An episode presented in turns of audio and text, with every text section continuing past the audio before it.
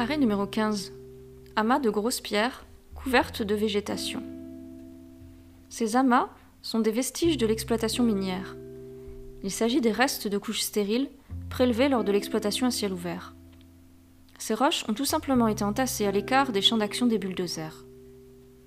Les pierres sont principalement recouvertes de mousse et de lichen, tandis que des essences ligneuses pionnières se frayent une place dans les espaces entre les blocs, essentiellement le bouleau verruqueux, le saule marceau et le peuplier tremble. Leurs graines, produites en grande quantité, sont transportées par le vent et peuvent parcourir de longues distances. Certains conifères et noisetiers commencent aussi à se développer par endroits.